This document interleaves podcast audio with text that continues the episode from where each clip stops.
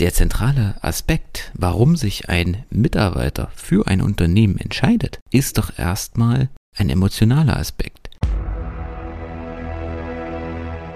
Und damit hallo und herzlich willkommen in einer neuen Episode von unserem Employer Branding to Go Podcast. Mein Name ist Michael Kaufreuth, ich bin euer Gastgeber und heute geht es in einer spannenden Episode weiter in unserem Employer Branding ABC. Heute mit dem Buchstaben E wie Emotion.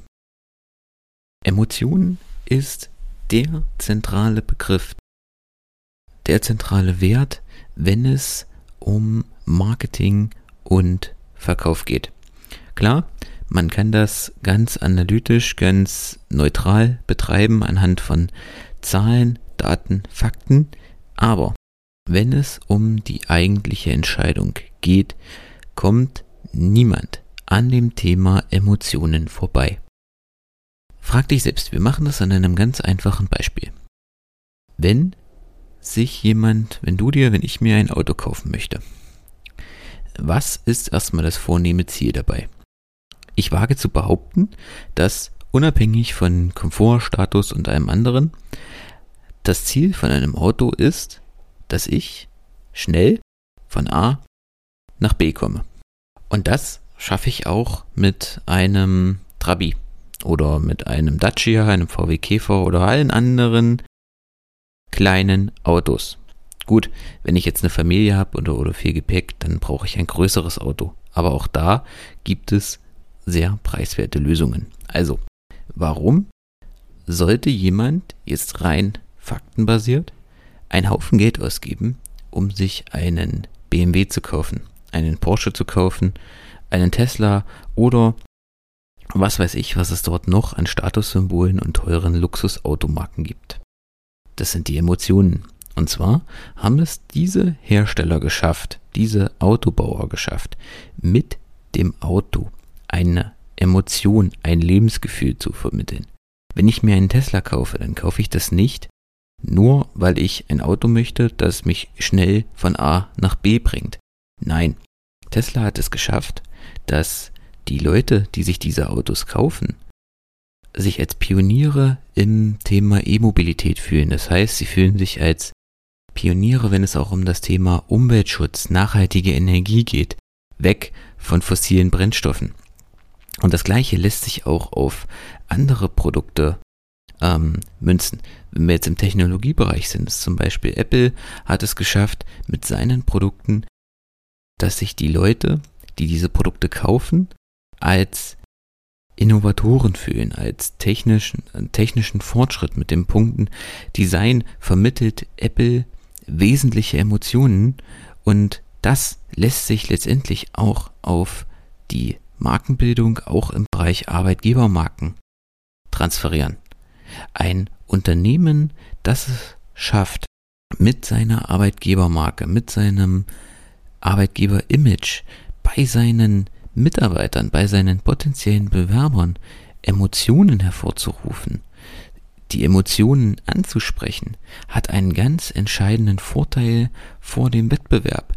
Wenn sich die Mitarbeiter angesprochen fühlen, wenn sich das Unternehmen die Emotionen aufgreift, dass die Mitarbeiter sich als Teil eines Ganzen fühlen, im Prinzip als Teil wenn die Emotionen der Arbeitgebermarke Teil der DNA werden, dann tragen die Mitarbeiter das auch nach außen. Sie identifizieren sich mit der Arbeitgebermarke und das, da gibt es wissenschaftliche Studien, dass 90 Prozent von Kaufentscheidungen werden über den Bauch getroffen, über das Thema Emotionen.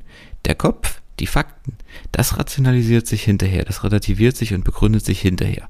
Aber die Kernentscheidung wird erstmal auf emotionaler Basis mit dem Bauch getroffen. Und hinterher rechtfertige ich mich dann damit mit, ähm, die Daten sind besser, der Verkauf ist besser, äh, der Verbrauch ist besser oder im Falle einer Arbeitgebermarke, dort verkauft sich ja letztendlich das Unternehmen am Arbeitsmarkt um im Kampf um oder im Wettbewerb um Fachkräfte. Ähm, die bieten die und die Zusatzleistungen, die äh, sorgen für eine betriebliche Autosvorsorge, dort ist das Betriebsklima besser, aber der zentrale Aspekt, warum sich ein Mitarbeiter für ein Unternehmen entscheidet, ist doch erstmal ein emotionaler Aspekt.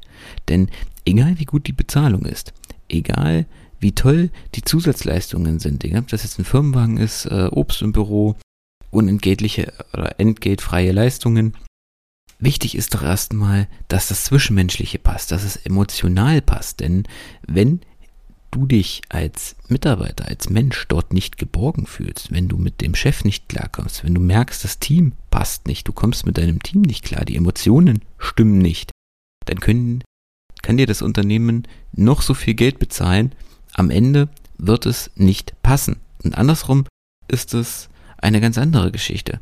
Wenn du dich emotional dort wohlfühlst, wenn auch das Unternehmen fühlt, dass es sich mit dir sehr gut identifizieren kann oder der Arbeitgeber mit dir sehr gut klarkommt, dir aber noch ein oder zwei Qualifikationen vielleicht fehlen, die kann man alles lernen. Aber die, der Punkt Charakter, der Punkt Emotionen, wenn das nicht stimmt, das ist in den seltensten Fällen zu beheben, weil das ist nicht erlernbar. Oder nicht wirklich, nicht wirklich erlernbar. Das muss stimmen. Ein anderer wichtiger Punkt ist, dass ich auch Botschaften, die ein Unternehmen am Markt aussenden möchte, über Emotionen ganz anders vermitteln lassen. Die kommen ganz anders bei ihren Zuhörern an, die werden ganz anders wahrgenommen. Sicher, ich kann erstmal rein faktenbasiert kommunizieren. Ich kann sagen, wir sind Deutschlands größter, genau, wir sind Deutschlands größter Pflegedienst, wir haben so und so viele Mitarbeiter, die Durchschnitts, die durchschnittliche Mitarbeiterbindung beträgt bei uns sechs Jahre. Äh, wir haben die und die unentgeltlichen Leistungen. Jeder bekommt bei uns einen Firmenwagen, 35 Tage Urlaub. Das Durchschnittsgehalt liegt bei dreieinhalbtausend Euro und so weiter. Das sind erstmal sehr neutrale Fakten. Und damit werde ich bestimmt auch den ein oder anderen ähm, Mitarbeiter, potenziellen Bewerber erstmal catchen und erstmal für mich gewinnen können, weil es gibt auch Menschen, die erstmal rein auf die Fakten achten. Aber die große Mehrheit muss ich über Emotionen ansprechen, indem ich sage, ja, wir sind zwar Deutschlands größter Pflegedienst, aber bei uns ist das Betriebsklima wie in einer Familie. Es sind kleine Teams, hier fühlst du dich geborgen, du kannst deine Arbeitszeiten an deine personellen, persönlichen Gegebenheiten anpassen. Es wird im Prinzip auch nach der Arbeit miteinander gesprochen. Also es geht ja auch um das Zwischenmenschliche, dass es auch außerbetriebliche Aktivitäten geht.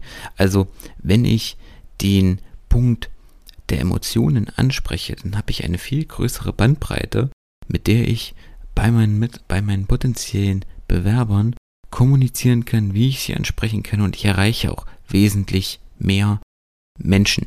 Ein anderer wichtiger Punkt ist auch die Bildsprache. Ich kann mit Emotionen oder ich kann auch mit Bildern Emotionen übertragen, mit Bildern und Videos.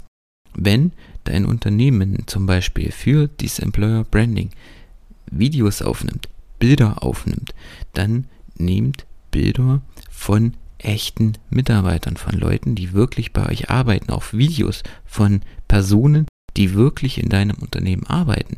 Denn dann gelingt es dir, die Emotionen, die im Unternehmen vorherrschen, einzufangen, die Mitarbeiter auf der emotionalen Reise mitzunehmen. Wie fühlt es sich an, im Unternehmen zu arbeiten? Was ist das betriebliche, wie ist das Betriebsklima im Unternehmen? Wie fühlt es sich an, die Tätigkeit auszuführen, die Menschen zu helfen, ein Problem zu lösen?